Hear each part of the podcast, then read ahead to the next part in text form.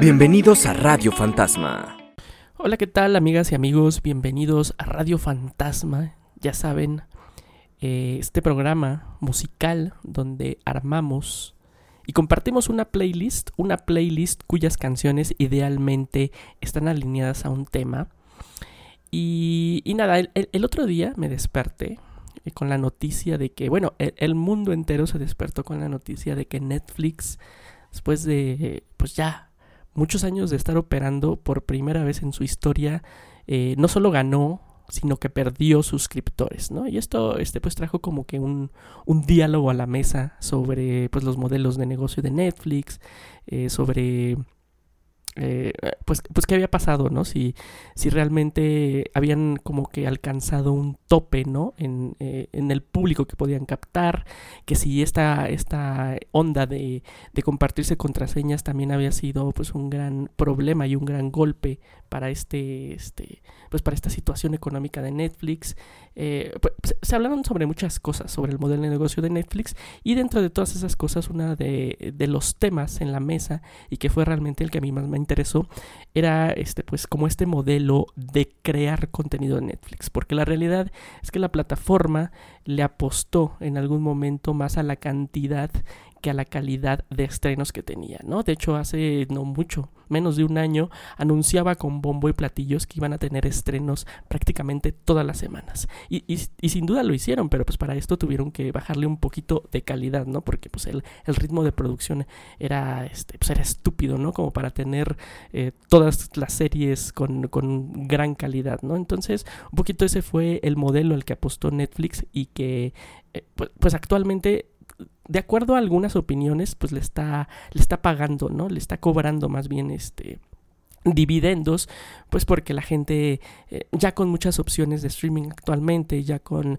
eh, Disney Plus y HBO hasta cierto punto consolidados, con la llegada de nuevos actores como Paramount Plus, por ejemplo, con plataformas mucho más de nicho que también están creando ruido como Movie, como Crunchyroll, eh, mismo Prime Video que sin, sin echarle muchas ganas también este, estaba viendo unas cifras de que ya está alcanzando el nivel de suscriptores de Netflix. Entonces, este pues, pues, sí, la realidad es que sí, sí apostó a este negocio y sí la verdad es que se globalizó y empezó a crear contenido como local de, de, baja calidad. Pero eso también me llegó, me llevó un poquito a, a, reflexionar sobre, sí, realmente Netflix nos estaba dando este, cosas muy malas, pero también nosotros como consumidores creo que no tenemos esa, este, ¿cómo, cómo lo llamaremos? No, no creo que sea una capacidad, sino más bien como esa pues esas ganas de buscar dentro de su plataforma, porque la realidad es que el catálogo de Netflix es enorme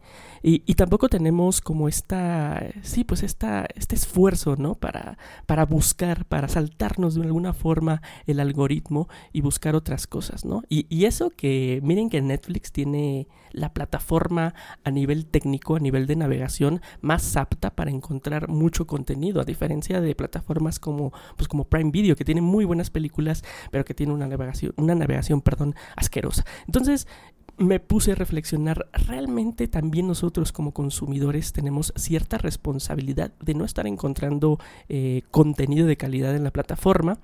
Eh, y bueno, un poquito en ese, en ese sentido es que armamos el programa del día de hoy. Un, un, programa al que quisimos llamar Detrás del algoritmo de Netflix, donde estaremos pues como reflexionando sobre películas y sobre soundtracks y sobre series eh, que están en la plataforma de Netflix, que tienen gran calidad, pero que muchas veces pues no tenemos como ese eh, ese espíritu aventurero para encontrarlo. Y creo que eso es algo muy muy importante dentro de eh, dentro del streaming y, y los consumidores. Bienvenidos pues al volumen 20 de Radio Fantasma detrás del algoritmo de Netflix.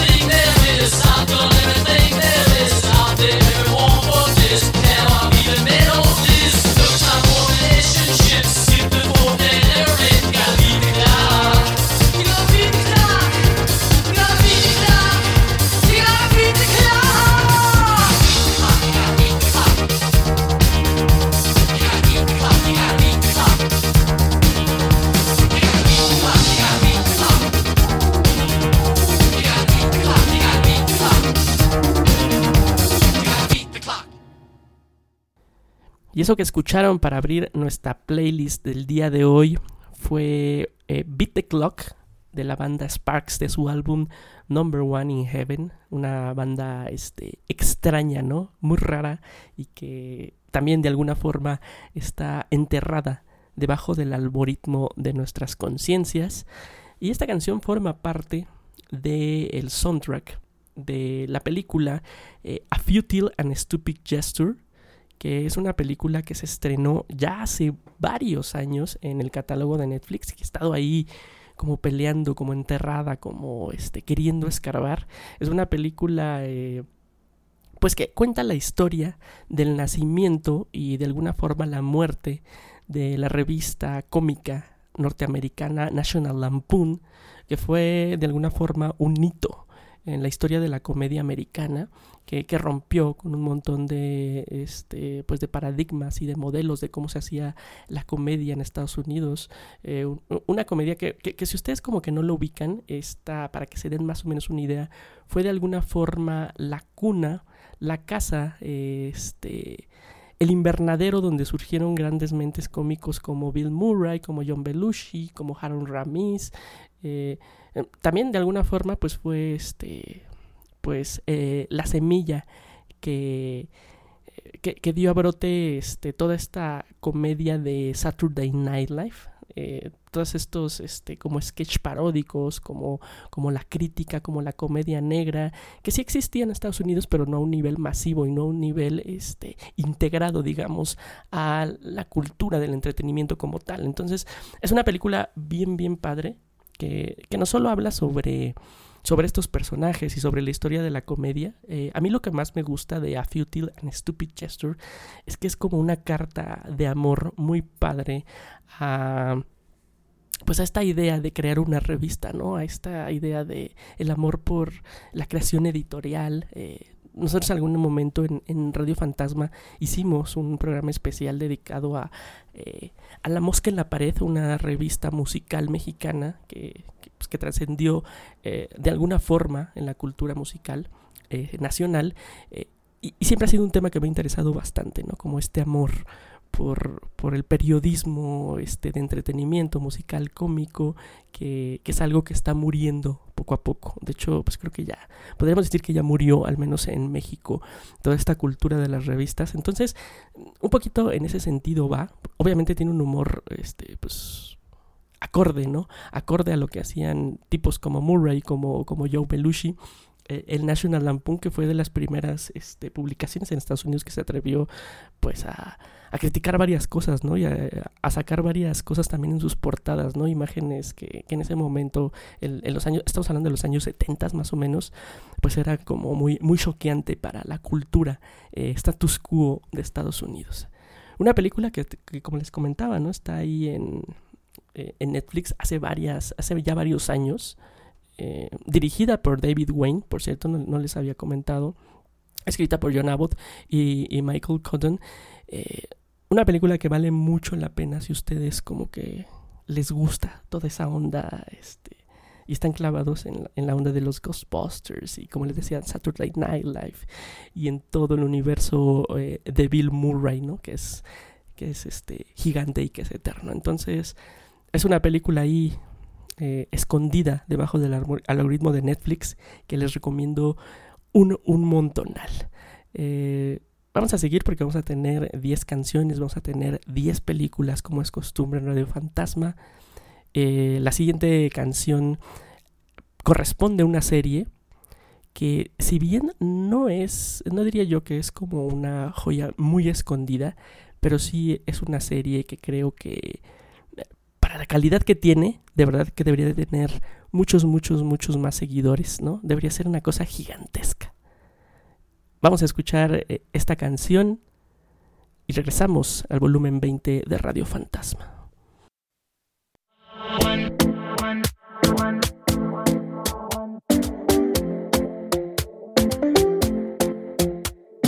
Talking in my sleep at night, making myself crazy. Wrote it down and read it out, hoping it would save me.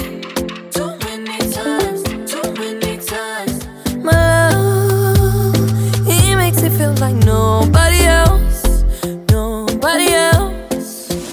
But my love, he doesn't love me, so I tell myself, I tell myself. One, don't pick up the phone, you know he's only calling cause he's drunk and alone. Two, don't let him in, you have to kick him out again. Three, don't be his friend, you know you're gonna wake up.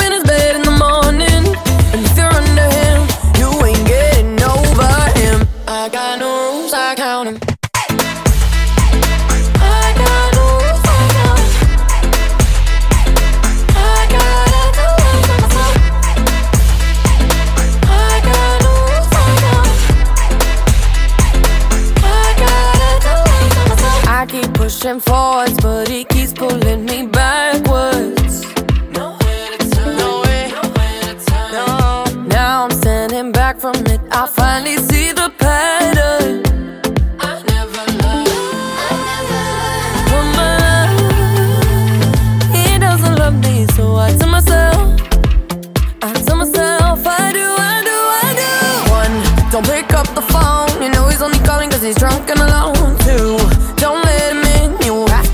your mouth.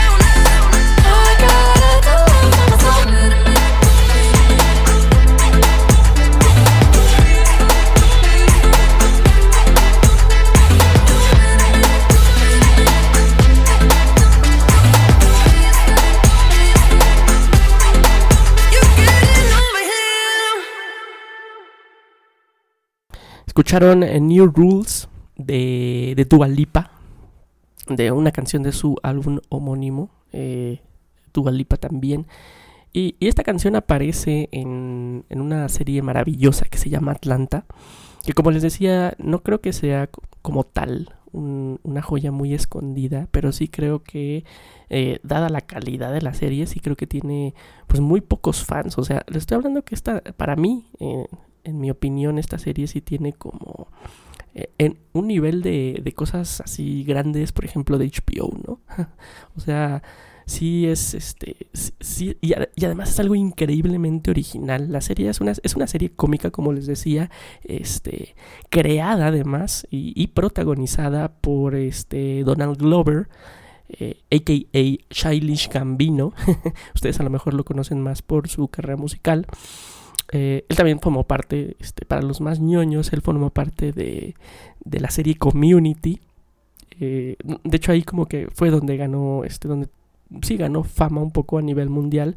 eh, y después, pues se- fue de la serie y empezó a hacer sus, pro- sus propios proyectos. Y la verdad es que es un tipo increíblemente talentoso, eh, tanto a nivel musical, que a lo mejor su música no es como que algo muy cercano a mí, pero pues sé identificar que tiene un gran talento, ¿no? Y como escritor, el tipo es, es, es maravilloso, ¿no? La serie trata como de. Pues estos eh, son dos primos que viven en, en, Atlanta, ¿no? y eh, uno de ellos es, es rapero y, y empieza a cobrar como fama de alguna forma, ¿no? El otro es, el otro es un tipo, este, eh, pues, pues como más inteligente, pero como también un poco... es como huevón. Es muy inteligente, pero es como huevón. Abandona la universidad y pues decide como este, tratar de... pues, pues como de recobrar el respeto, por ejemplo, de, de su mujer, de la mamá de sus hijos, y, y ganar dinero siendo el, manager de, su primo, ¿no? Que es eh, Paperboy y que, y que pues, como les decía, es como un rapero eh, que acaba de cobrar fama y está teniendo ahí como, eh, pues, como su, como su subida al éxito, ¿no? es una serie cómica, pero tiene un humor bien, bien raro, bien extraño, que la verdad se me dificulta comparar algo con algo que exista. De verdad es tan, tan original. Eh, y es cómica, pero también cuando se trata de, poner drama, es, una serie increíblemente dura y cruel, eh, inteligentísima, eh, escrita de forma milimétrica y con este, pues, cuatro personajes que básicamente como que son los... Este, el, centro, ¿no? De, de, la serie con, con, Donald Glover, como les decía, como Ern, eh, Brian Tree Henry, que es este Paperboy, eh, la Kate Stanfield, que también me parece un grandioso actor de comedia como Darius, y Sassy Beats como Vanessa Kiefer, la esposa de, de, de Ern, ¿no? Es una serie que originalmente es de, de FX, pero en México nos llegó a través de Netflix. Eh, tiene sus dos temporadas, sus primeras dos temporadas en Netflix ahí, eh, pues mm, no enterradas eh, en el algoritmo, pero sí como tímidas, ¿no? O sea, son muy tímidas, ahí como que se asoman más o menos.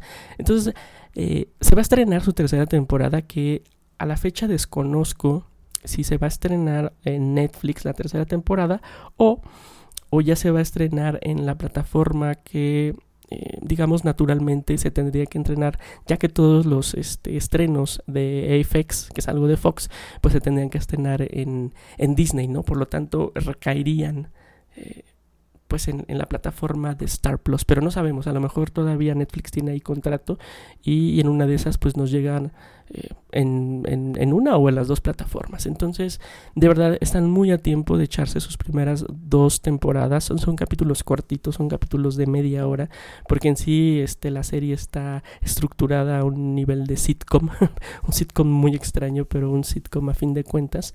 Entonces, se las pueden echar y de verdad, de verdad no se van a arrepentir eh, y, van a este van a renovar de alguna forma si ven Atlanta eh, su, su cariño por, por Netflix.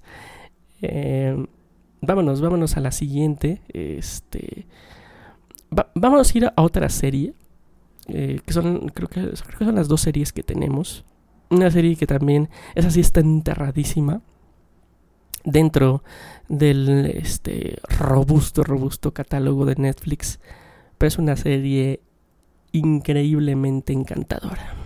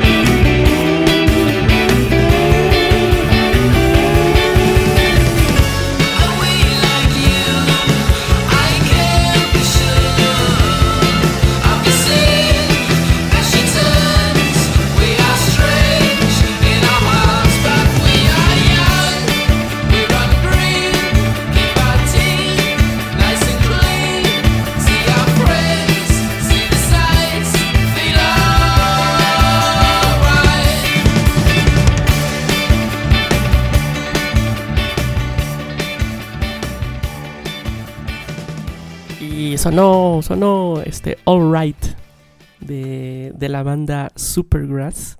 Gran, gran canción, una canción que siempre me pone como que de buen humor de su álbum I Should Coco.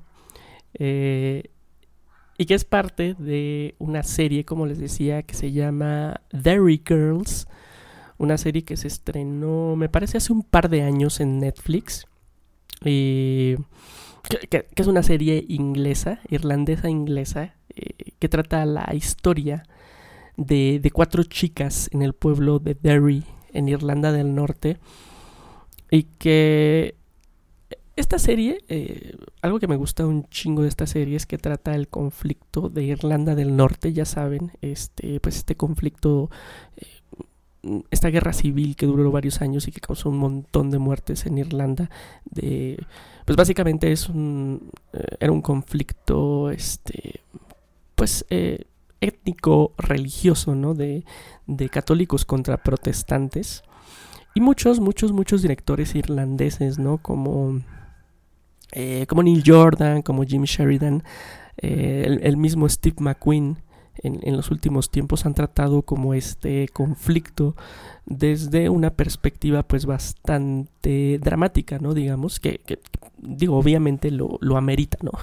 Porque pues, fue un conflicto terrible eh, en Europa, pero The Riggers lo aborda como que desde un lado más cómico de estas cuatro chicas, además de, de una serie este, pues muy, muy feminista en su, en su forma de ser, porque, porque sí tiene un, un, punto de vista de mujeres pues bien chingón, ¿no? Y, y, pues de, mujeres además de chicas muy reales de esa época. Estamos hablando que eh, Derry Girls sucede como en la última parte de este conflicto, en los años 90, eh, donde pues sí, ¿no? Como que había este pues esta pelea en Irlanda por sobre todo de los jóvenes, ¿no? Por eh, pues un poquito por desmarcarse de todo este de todo este embrollo étnico religioso y de pues empezar a formar no como una propia identidad como pues como país eh, entonces e, está, está, muy cagada no porque además hay este eh, pues sí, de alguna forma le da la vuelta, ¿no? Y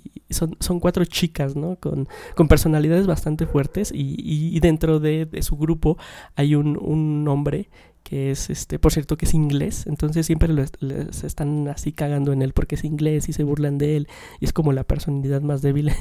entonces está muy cagado, ¿no? Porque sí es un mundo, pues, este, es un mundo de mujeres y eso, eso siempre está padre. Eh, tiene, dos temporadas actualmente, eh, The Girls, y sí va a haber una tercera. Que, que, ya se retrasó bastante, sobre todo porque pues la producción se detuvo eh, con la pandemia, con la emergencia sanitaria, eh, pero sí, sí va a tener tres temporadas. Desconozco fechas de estreno, pero sí, este, sin duda alguna, esta serie se va a estrenar en Netflix, que tiene pues los derechos de distribución a nivel mundial. Véanla, porque además, este pues tiene, esta onda también este, muy, muy noventera, pero no este, noventera cliché, ya saben, de que tienen que salir con las playeras de los artistas de los noventas o, digo, obviamente sí aparecen canciones, por ejemplo, de The Cranberries, ¿no? Que pues era, para empezar, pues era algo muy grande en Irlanda. eh,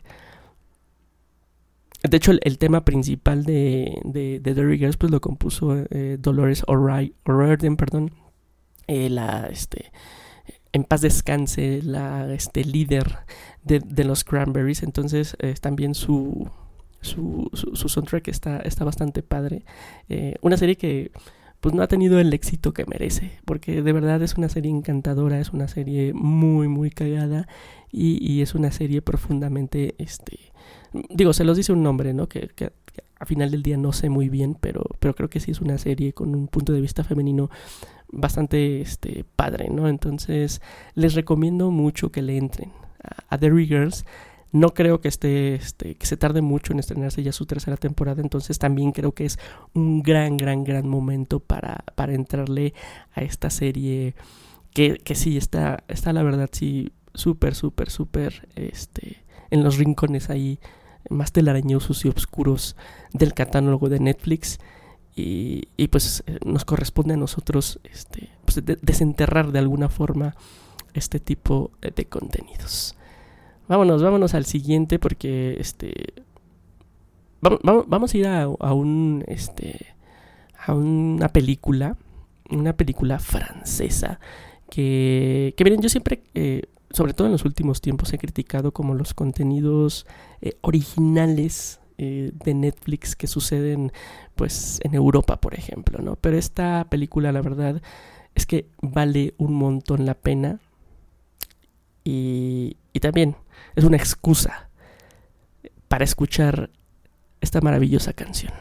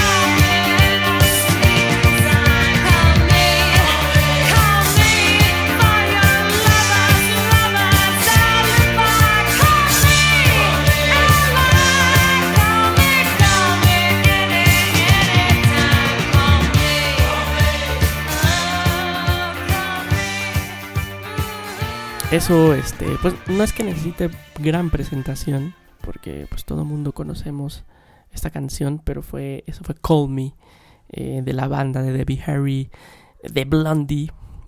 Eh, una canción que además aparece en la película francesa Nocturama, que como les decía es una película francesa. Y, y también les mencionaba que yo siempre, como que en los últimos tiempos, he criticado bastante estos contenidos eh, que se hacen en, eh, pues en, otros países, en, pues, en Asia sobre todo, Corea, Japón, eh, Europa, últimamente pues, Europa del Norte, este, todo, todos estos países escandinavos, ¿no?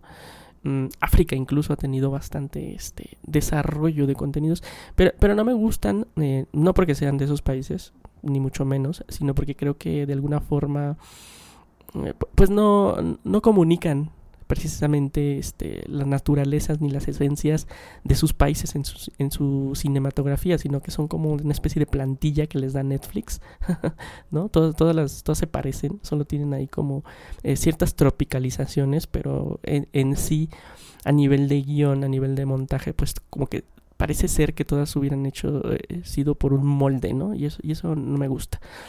Y, y, y, por eso también este, es que Nocturama es, es, algo que se desmarca de todo ese tipo de contenido, que si bien no es una producción original de Netflix, si este, la plataforma tuvo bien de comprarla, ya también tiene varios años en la, en la plataforma, ¿eh? y es una película que trata sobre eh, un grupo de jóvenes eh, en el París moderno que este, son, son como terroristas, entonces plantan varias bombas en la ciudad de París y mientras estas bombas eh, están a punto de estallar, ellos se esconden en una...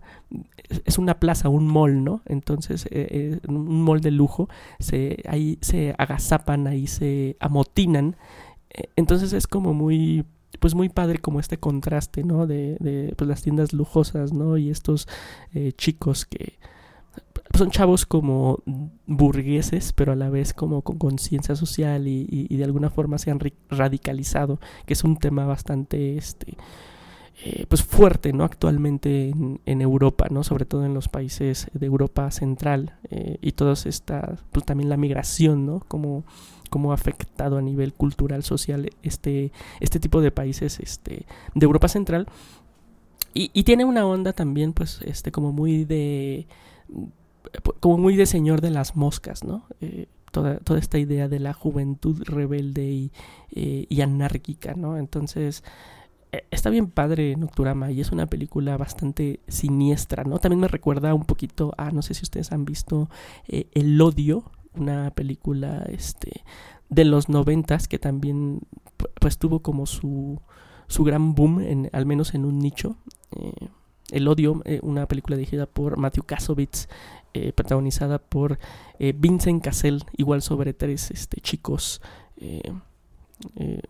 pues sí, ¿no? Este, migrantes, pero ya de varias este, generaciones en la Francia de los años 90. Entonces, pues tiene todos esos aires. Es una película que si bien no es perfecta y tiene, tiene ciertos errores, sí creo que es una película pues padre, ¿no? Es un cine libre y es un cine este que, les repito, ¿no? Se desmarca como de esta, de esta plantilla, de esta fórmula eh, que Netflix ha implementado en los últimos eh, cuatro o cinco años más o menos. Entonces, chequenla, por favor, de verdad. Me parece que todavía está ahí. Tiene mucho tiempo ahí, pero sí, pues conforme han pasado los años, ha, ha ido siendo como pues agazapada, ¿no? Dentro de este brutal, brutal, brutal eh, en cuanto a cantidad, eh, catálogo de Netflix. Vámonos, vámonos a la siguiente, eh, a la siguiente película que, que igual eh, es una película, este, uh, que en su momento también tuvo un gran, gran, eh, eh, pues sí tuvo mucha fama, sobre todo a nivel eh, de festivales y, Netflix. Son de esas decisiones chingonas de Netflix que tuvo a bien de comprar los derechos y actualmente todavía pueden ver esta película. Vamos a escuchar eh, la canción y en un momento les digo de qué estoy hablando.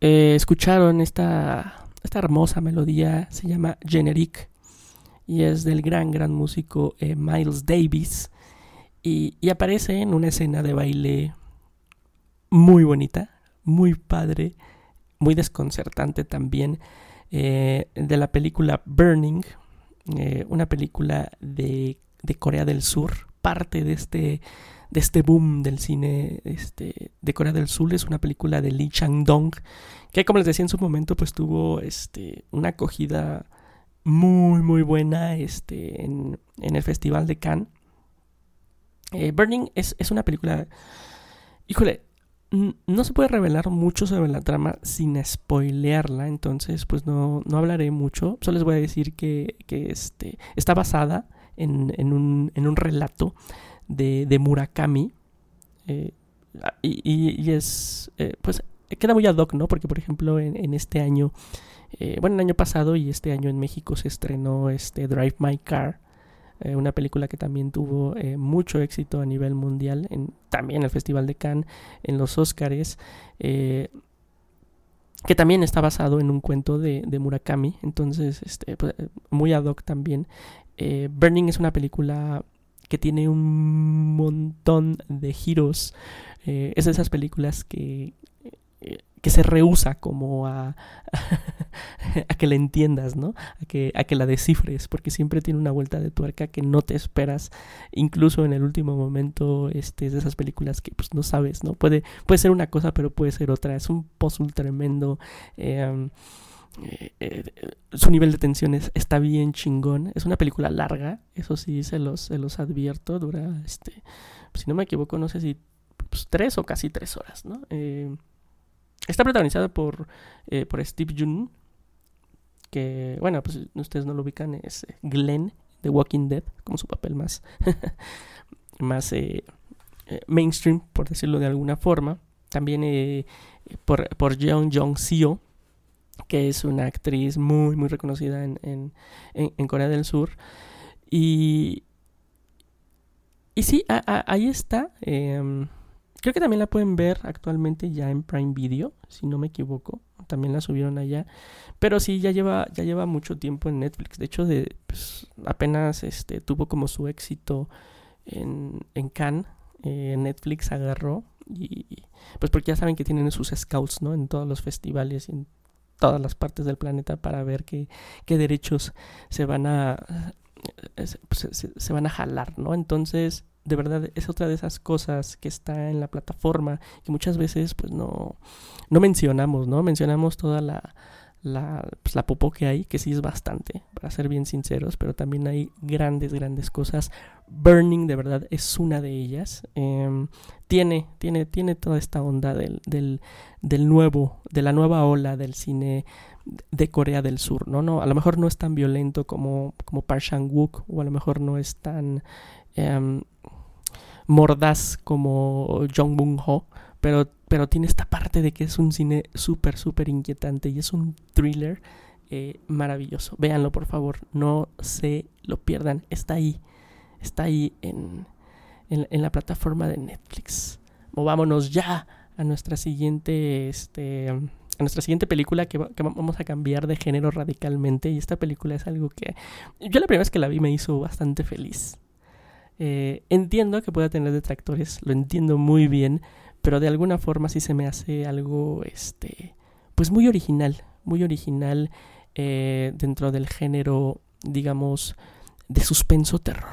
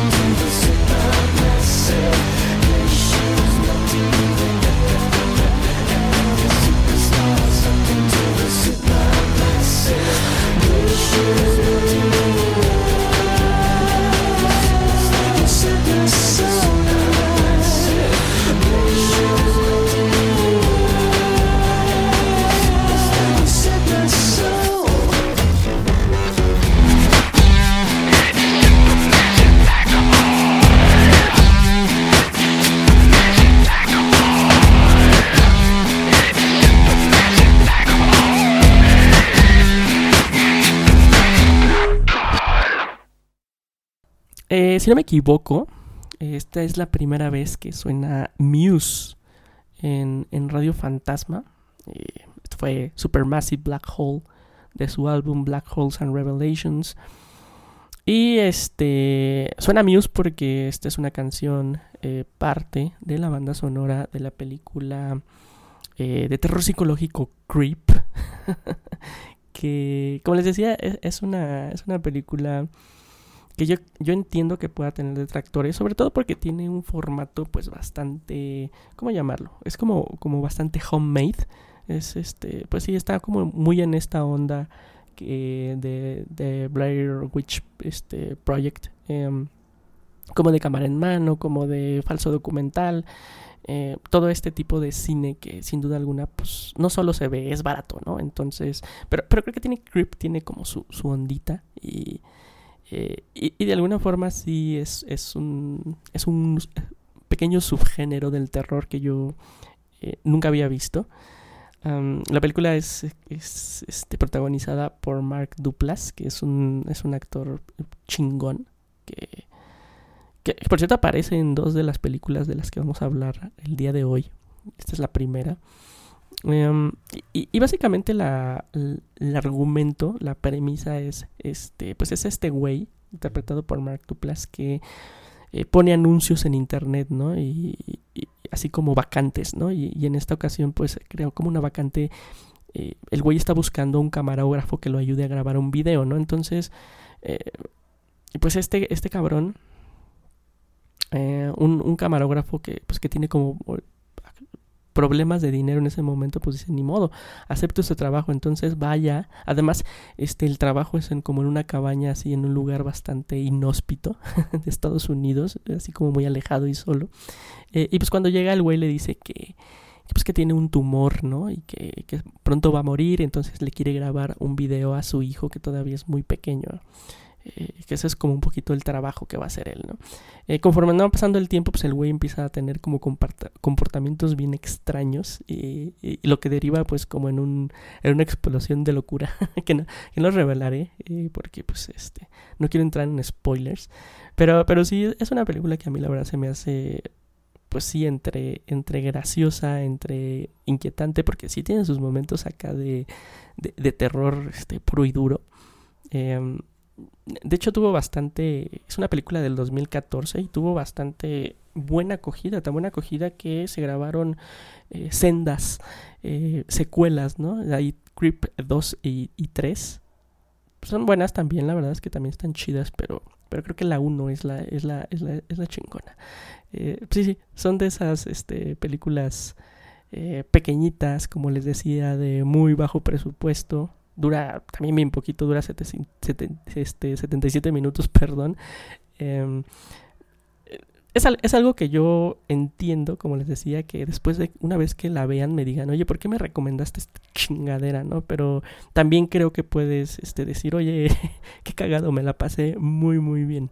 Y, y es una película que, que está ahí, ¿no? Y que no suele salir en las primeras búsquedas ni en el algoritmo principal de Netflix, pero que creo creo que vale la pena eh, encontrarse, ¿no? Porque sí creo que, como les decía, es este de alguna forma un pequeño subgénero que, que, que, surgió a partir de este eh, homemade terror, por llamarlo de alguna forma. Eh, Creep, Creep del 2014, búsquenla y, y, ya me dirán, ya me comentarán qué, qué onda. sigamos, sigamos, sigamos, porque Ah, pues miren, eh, les decía, ¿no? Que este, este actor, el, el, buen Mark Duplass, salió en dos películas.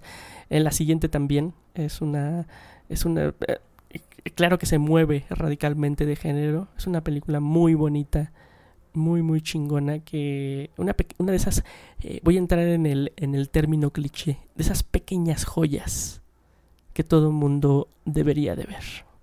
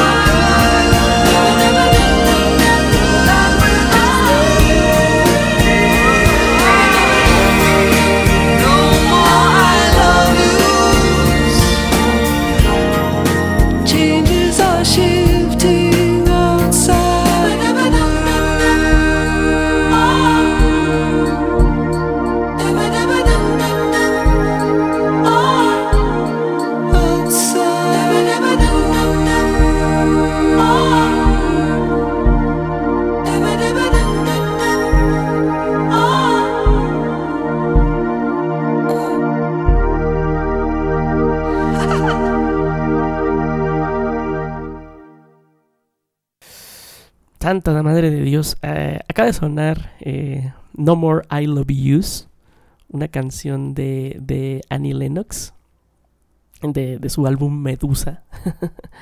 en este, qué padre, ¿no? Que sonó Annie Lennox en Radio Fantasma. Eh, eh, esta canción es parte de una escena, una escena también de baile muy, muy padre de una película que se llama Blue Jay.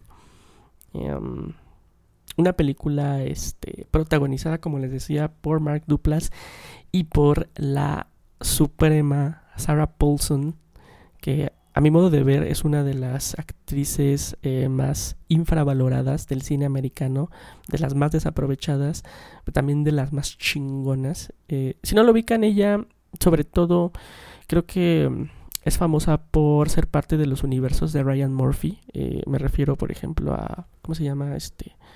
American Horror History, Story. eh, toda esa, esa saga de cosas que hace este. Pues básicamente todo lo que hace este. El, el Ryan Murphy. Sí, es Ryan Murphy. Em, Sarah, Sarah Paulson suele. Suele participar. eh, pero como les decía, eh, de verdad es, un- es una actriz tremenda, una actriz así de, de premios, de Oscars, pero creo que no, no ha sido aprovechada por, por, por Hollywood. Y eso, eso, eso sí me da, me da bastante coraje. Em, pero, pero en fin. Eh, Blue Jay es una, es una película. eh, es la clásica película que si ustedes la ven de modo superficial van a decir qué hueva. Porque es una película en blanco negro. es una película este, catalogada como indie. Es una película romántica. Es una película, este, pues sí, de alguna forma con una premisa bastante sentimental. Entonces, eh, entiendo que mucha gente pudiera decir, puta, qué hueva. Pero de verdad, denle una oportunidad porque es una película que a pesar de que sí es una película este, romántica, es una película con bastante garra. Se trata de, de dos, este, de, de mujer y hombre que se, se reencuentran, que eran novios, digamos, eran como los noviecitos de prepa. Eh, obviamente él, él se queda como a vivir en el pueblo de origen, ella se va, pero pues regresa por, por ahí, por situaciones familiares, regresa al pueblo después de 20 años y, y se reencuentran, ¿no? Se reencuentran, pero es un encuentro como bastante X y bastante fortuito en un supermercado, ¿no? Entonces, pues al principio tú dices como, bueno, pues se encontraron los noviecitos, ¿no? De, de la prepa y, y, pues empiezan a decir, ah, pues si quieres vamos a, pues a tomarnos un cafecito, ¿no? Para, pues para ponernos al día, ¿no? Como se dice. Eh, pe- pero la película empieza a tener como un increchendo dramático, así como siempre va subiendo de nivel, de nivel, nivel, nivel, hasta e- e- incluso en un momento toma como una especie de tono de pues sí como de thriller, porque dices, ¿qué está pasando, no? ¿Qué, qué diablos? Hasta que llega a la cumbre y es así como de ¡pum! ¿no? Y te das cuenta de, eh, pues de muchas cosas, de por qué ellos se separaron, por ejemplo, ¿no? Porque, este... O sea, no tiene un... eh, no piensen que, que, que al final va a ser como de, ah, un asesinato o algo así, no, es todo es un, es un arco dramático, romántico, pero que, como les digo, va en su vida. Y al final si dices, no manches, esto de que se encontraron en el supermercado así super X hasta cuando termina la película, así es así un, un subidón de drama así tremendo, bien, bien chingón. Una película pequeñita, padre. El, director, perdón, se llama, ahora les diré, Alexander Lehman, que la verdad yo eh, desconozco su trabajo más allá de Blue Jay. Pero sí, de verdad, este, pues sáltense, ¿no? Porque sí, sí, como les decía, sí podría decir, eh, a mí me pasó, de hecho, varias veces que, que la llegué a como, como a ver, porque la verdad es que yo sí soy una persona que, que escarba mucho en el streaming, sí me adentro hacia los recovecos más grandes y siempre fue así como de, ah, qué hueva, ¿no? Una película de blanco y negro, este, de ah, como arty y, dije, nada. Eh, un día le di la oportunidad porque además es una película pues fácil de ver, eh, es cortita. También no, no debe de exceder la, la hora y media. Sí, dura 80 minutos, dura una hora 20 minutos. Entonces, pues ahí denle la oportunidad. De verdad, de verdad, de verdad. No es lo que parece. Es una película bonita, pero no es lo que parece. Y sí tiene, este, pues sí tiene, como les decía, bastante garra. Entonces, denle una oportunidad. Ahí sigue en Netflix. Se llama Blue Jay. Eh, y vámonos, vámonos, vámonos, vámonos, porque... Uta.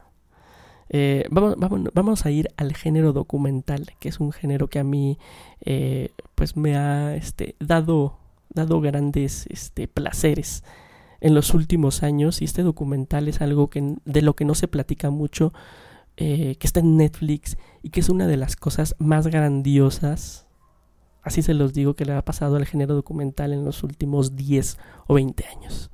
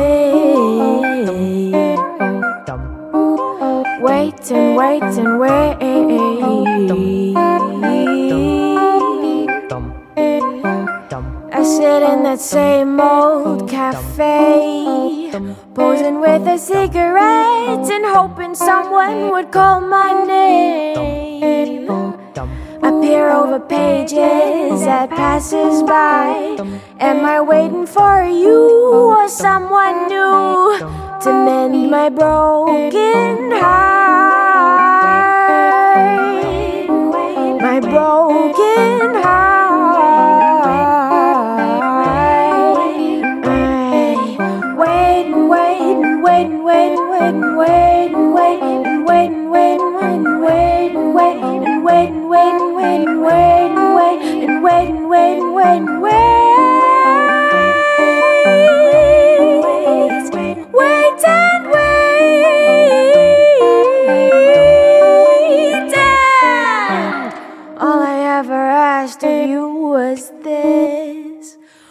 till the sun overthrows the night and burns us all to dust.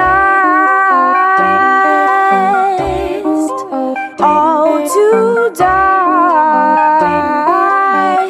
But when I see all I have is this bag of words, and even those I'd never dare to tell again to my broken heart. in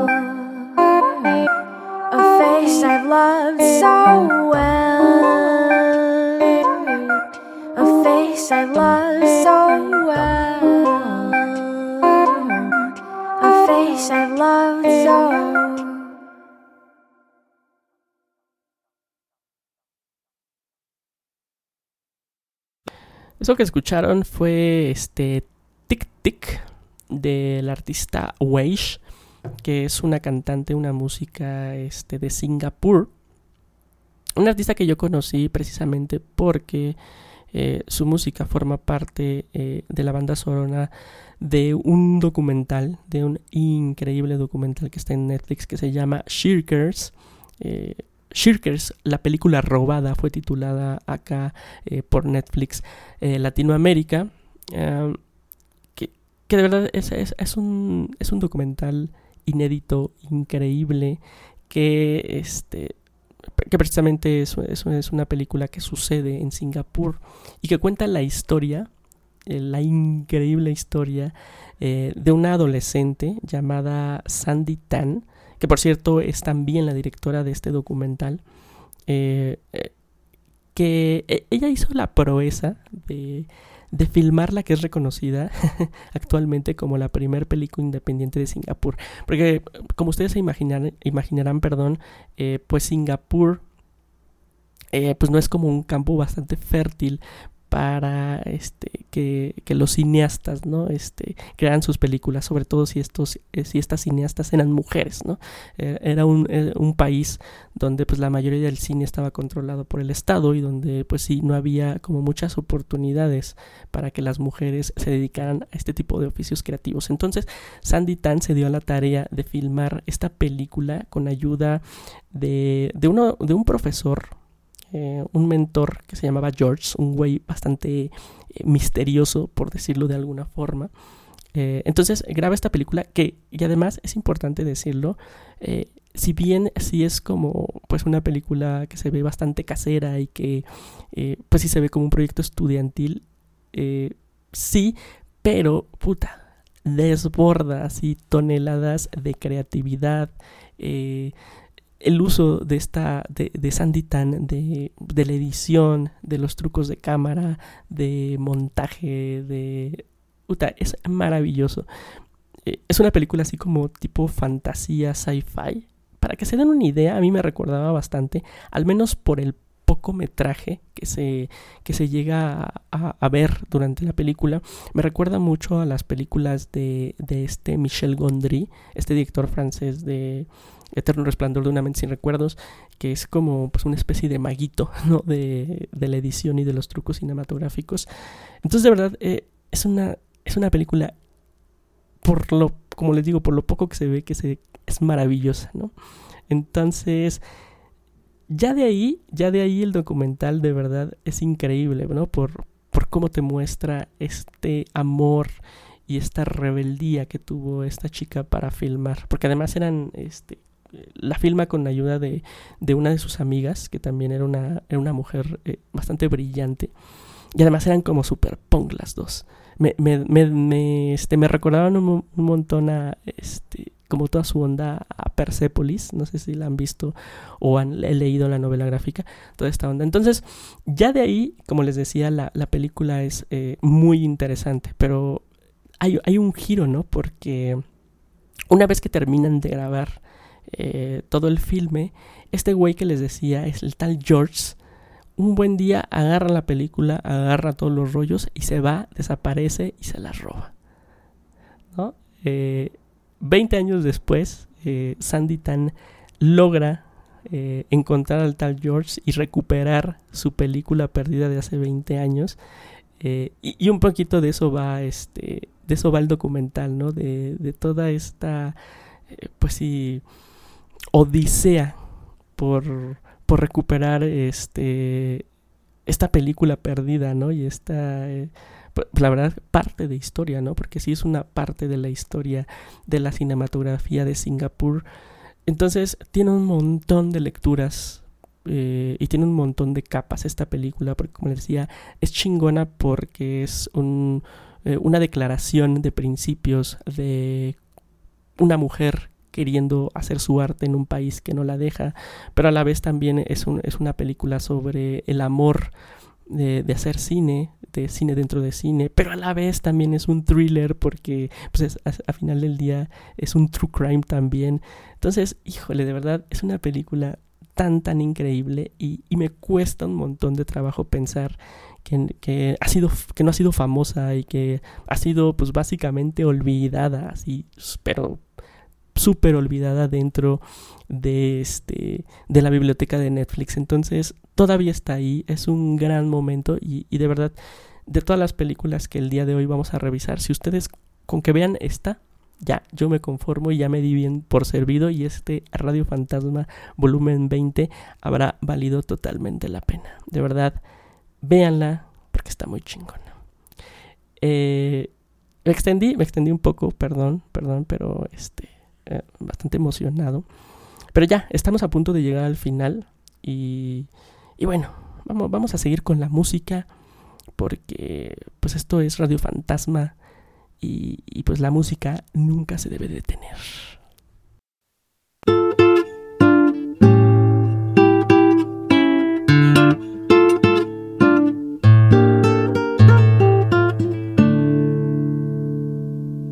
Esta ambición desmedida por las mujeres, la pasta y los focos me está quitando la vida muy poquito a poquito a poco. Me pregunta la prensa, Puchito, ¿cuál es la maña? Sin cantar ni afinar. Pa' que me escuche toda España. Ey, es un veneno que llevo dentro, en la sangre metido. Que va a hacer que me mate sin que me haya siquiera querido. Lo hice por eso es. Lo hice por ti, ¿Cómo no? lo hice por Lo ti, hice por ti, mami. lo hice por ti, Vamos, vamos. lo hice por ti, Pa' que me lo hice por ti. Yo he nacido bohemio, pero tu amor me ha cambiado. Y ahora quiero triunfar y ganar y salir en la tele y la radio. Ey, es un veneno cruel y violento que estáis alimentando. Que va a hacer que me mate mientras todos seguís ahí mirando. Lo hice por ti, ¿Cómo no? lo hice por ti, Eso, lo hice por ti, por ti nada más, por ti. lo hice por ti, Pa' que me mires. lo hice por ti, lo hice por ti, lo hice por ti. Recuerdo al chaval hambriento que no invitabais al baile. Antes cuando era inocente, antes. Pero antes yo no era nadie.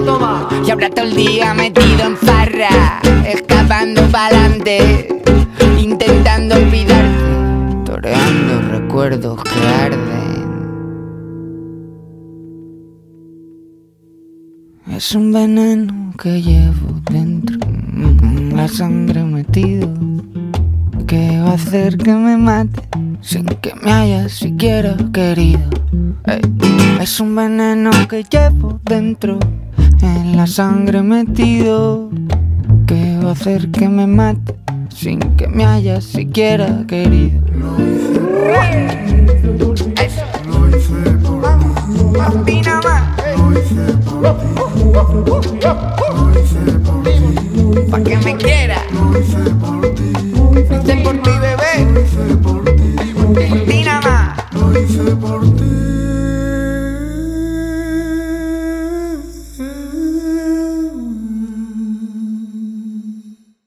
Lo que escucharon fue este Un Veneno, una canción del rapero Zetangana eh, y de Niño de Elche, parte eh, de la banda sonora de Paquita Salas, una serie española eh, que a mí la verdad me da muchísima gracia. que es esas series, este, pues son series domingueras, son series, este, a, mí me gusta el, el humor español, el buen humor español, porque pues, hay, hay como en todo el mundo hay humor bueno y hay humor malo. Em, eh, Paquita Salas cuenta la historia de esta mujer que es una especie de eh, pues de manager de artistas, ¿no? Se dedica como a representar artistas, eh, eh, pero tiene como esta pues esta mala suerte, este, esta, esta mantra de que siempre cuando una de sus eh, de sus artistas uno de sus artistas se vuelve famoso, la deja, ¿no? Entonces, este, pues siempre está ahí como luchando por, eh, pues por sobresalir como en el mundo del cine. E- Es muy graciosa. Eh, Un poquito, si ustedes, este, para que se den una idea, el tipo de humor, pues es como, no sé si ustedes vieron alguna vez Aida. Esta, esta serie también española muy cagada, protagonizada por Paco León. Em, más o menos tiene como ese, ese tipo de humor. Eh, la verdad es que si ustedes... Algo padre de Paquita Salas es que revela desde el primer minuto de qué va y cuál es su, su tipo de, este, de comedia, ¿no? Entonces, si ustedes le dan una oportunidad a Paquita Salas, les aseguro que en el primer capítulo ya van a saber si es su onda o no es su onda. Es, eso, eso siempre está chido, que, que una serie como que se desenmascare desde el primer momento. Entonces, este... eh, no, la catalogaría como una como algo muy escondido porque seguramente y sobre todo en este eh, en España ha de tener un público grande. Creo que es algo este bastante popular en España pero creo que en México sí no nos no nos alcanzó a pegar este Paquita Salas. Y se me hace raro porque creo que es algo eh, es un tipo de humor y un tipo de historia porque también tiene pues, esa onda telenovelesca. De alguna forma este Paquita Salas también es como una parodia de todos estos programas telenovelescos de España de los años 80, 90. Y, y, y creo que es, es un contenido, si bien, como les decía, palomero de calidad, y es un humor inteligente, y, y es una cosa, pues también, este, que tiene, que tiene su, también su declaración feminista y eh, en- cierto punto, ¿no? Eh, participa, por ejemplo, este, varias personajes muy conocidos a nivel de comedia en España, como Belén Cuesta, como Lidia San José, eh, como Mariana Terés, como Macarena García. O sea, sí tiene un reparto, al menos en ese mundo de comedia española, bastante, pues, bastante chingón. Actualmente tiene dos temporadas. Eh, y me parece que ya se confirmó la tercera, no estoy muy seguro. O no, más bien tiene tres temporadas y se confirmó una cuarta. Desconozco las fechas. Entonces, pues como les decía, denle una oportunidad a Paquita Salas. Eh, creo que. Creo que no se van a arrepentir. eh, y, y bueno, si ya no les gustó, pues ya, ya me mentarán la madre. Pero creo que es. Es, es algo padre para. Este. Para un, para un domingo de palomitas. La verdad es que yo creo que está chingón. Bueno, amigas y amigas, llegamos al final. Llegamos al final de este eh, Radio Fantasma volumen 20 dedicado a los tesoros escondidos dentro de la plataforma de Netflix. Y vamos a cerrar eh, con una película que de alguna forma creo que engloba de, forma perfecta eh, este, esta esencia de este programa. Porque vamos a hablar de una película pequeña, una película que en su momento tuvo como, eh, sí tuvo como una cierta explosión a nivel de premios. Es una película independiente, una película pequeña, eh, una película eh, protagonizada por una muy joven Anya Taylor Joy al lado de Olivia Cook y Anton Chelgin. Es una película de director Conry Feeling llamada este, Pura Sangre.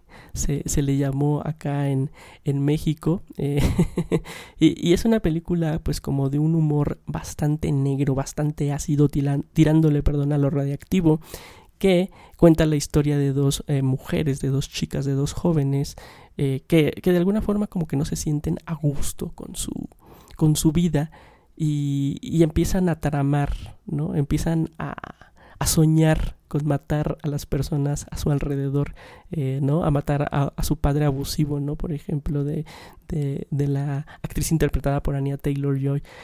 Me recuerdan, ¿saben? No sé si ustedes han leído la novela gráfica o han visto la película de The Ghost World, una película este, protagonizada por Scarlett Johansson y Thora Birch. Tiene como esa, esa vibra, ¿no? De dos adolescentes incomprendidas contra el mundo, ¿no? Y que utilizan de alguna forma su imaginación y, y, y este sentido del humor negro para enfrentarse a las chingaderas del, del planeta. Entonces, eh, yo la verdad este, llegué a ella como... Llegué a ella por casualidad y, la empecé a ver porque pues me, llamó la atención de que era uno de los primeros trabajos de Taylor Joy. Entonces dije, ah, esto podría, este, podría resultar bien. Y la verdad es que es una película que paga bastante. Es una película muy, muy chingona. Eh, y una película que en algún momento estuvo ahí como en las primeras búsquedas de Netflix, pero que muy pronto fue este enterrada y que actualmente pues eh, dudo que tenga muchos views, pero que se- es algo que vale la pena, ¿no? Sacar de, de la tumba de, de la biblioteca de Netflix. Y, y como les decía, creo que es una película pequeña, independiente, bien escrita, bien dirigida, bien actuada. Esa clase de cosas que luego agarra Netflix y, y que nos los pone ahí, pero que nosotros como consumidores pues no, no solemos este no, no solemos verlo y no solemos este darle ese de boca en boca que si le damos como otras cosas más grandes. Y un poquito de eso va este Radio Fantasma. Vamos a cerrar, vamos a cerrar con una canción bien chingona, eh, una canción de King Harvest del álbum de Hitman's Bodyguard. Esto se llama Dancing in the Moonlight. Muchas gracias por haber sido parte del volumen 20 de Radio Fantasma. Y recuerden, siempre, siempre busquen qué hay detrás del algoritmo.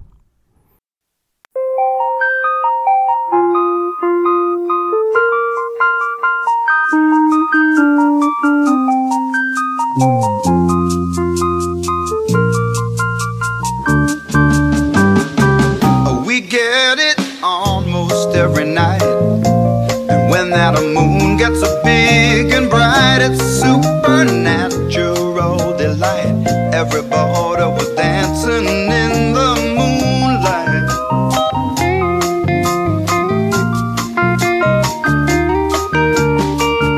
Everybody here is out of sight.